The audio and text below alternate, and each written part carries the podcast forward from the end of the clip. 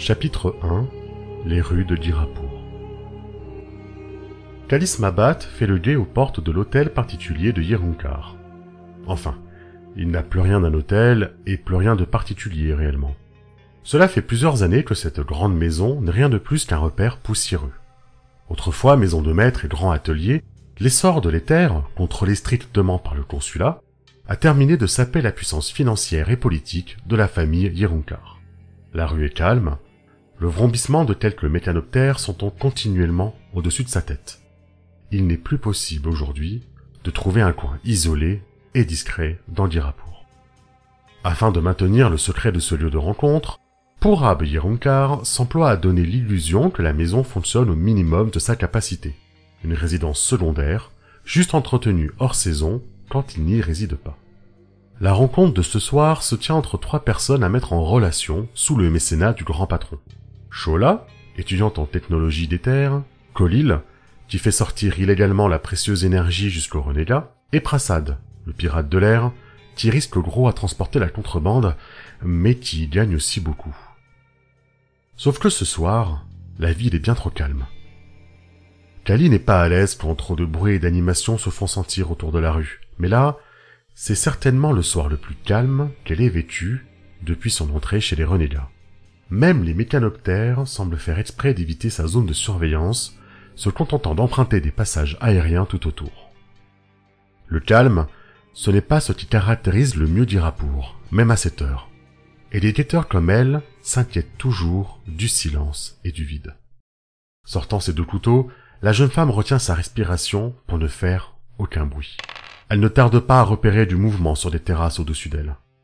Ainsi qu'au-dessous. Au-dessus, au-dessous. Kali ne croit pas au hasard. Pas ce soir. Le cœur battant à tout rompre, elle se jette derrière le rideau qui la camoufle. Comme elle s'y attendait, sans vraiment l'espérer, une forme longue, armée d'une lance, avait traversé le pont derrière elle et comptait prendre position là où elle tenait sa surveillance. La longe offerte par la lance du soldat, malgré la surprise, tient Kali au respect.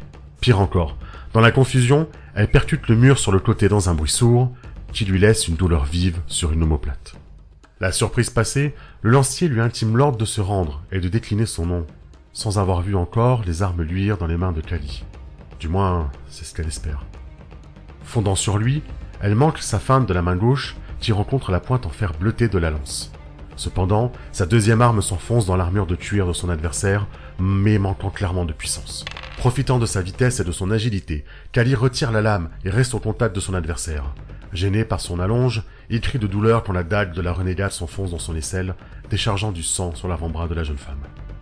Voulant éviter au maximum qu'il ne fasse plus de bruit, Kali profite de la douleur de sa victime, l'obligeant à plier son corps meurtri sur la droite, pour le faire basculer violemment et claquer sa tête casquée contre le mur. Un énorme bruit témoigne de l'impact, alors que le pauvre bougre s'étale de tout son long. Il faut que je sonne l'alerte et que je sorte d'ici, murmure-t-elle dans un souffle. Kali se précipite au balcon et attrape à sa ceinture la petite capsule d'éther, prête à faire exploser son contenu dans un avertissement sonore et coloré pour toute sa bande. Cependant, et bien que son combat n'ait semblé durer qu'un instant, ce qu'elle voit en bas la glace. À la porte de l'hôtel particulier, Colil ouvre les lourds battants et fait pénétrer les gardes à l'intérieur. Ah, le traître le traître, c'est pourtant pour lui et pour son commerce que cette rencontre avait lieu. Agit-il sous la contrainte? Ou travaille-t-il depuis longtemps pour le consulat? Discrète sur le balcon, Kali ne peut se résoudre à abandonner son poste. Va-t-elle être prise pour une traîtresse? Cependant, si elle ne fait rien qu'elle reste ici, elle peut faire la différence, et elle le sait. Eux ne savent rien d'elle encore. Utilisant la discrète corde attachée, elle descend le long du mur jusqu'au bassin sous ses pieds et se projette jusqu'à l'entrée. La première pièce qui l'accueille, le patio d'entrée, est souillée par deux cadavres de sa faction. Le combat a été bref, n'empêchant que temporairement la milice d'entrer et de progresser par le couloir de droite.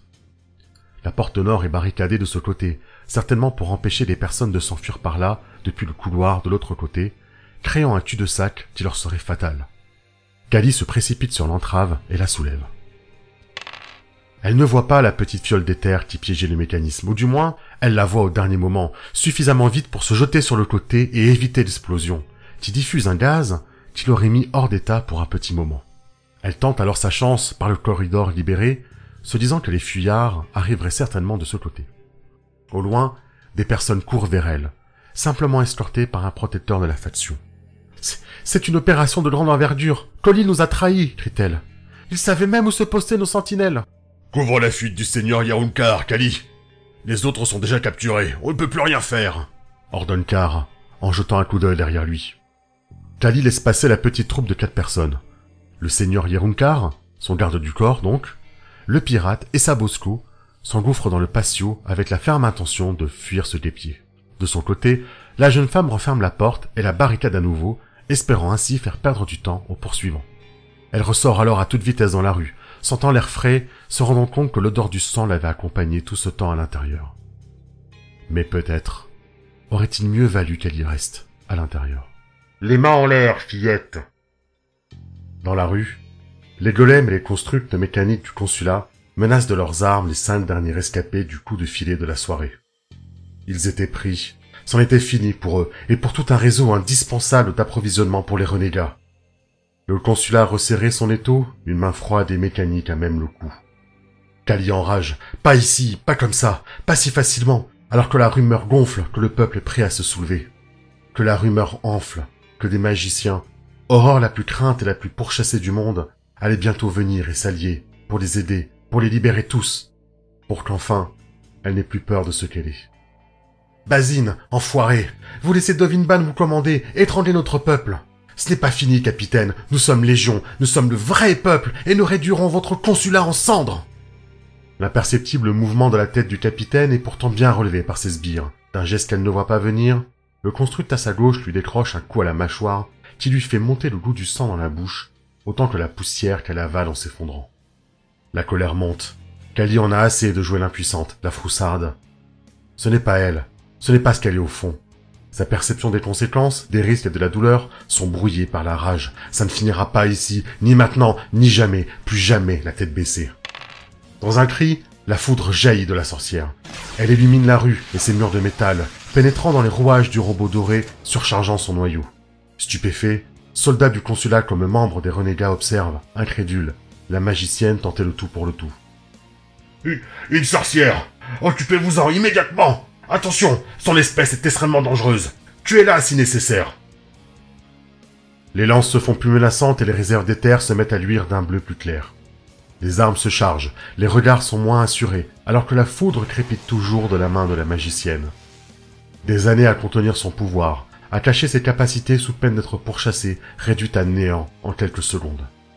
Mais peu lui importe, tant que sa colère terrasse ses adversaires.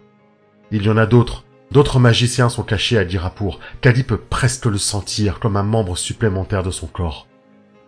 Elle en ressent d'autres, infiniment plus puissants et infiniment plus loin.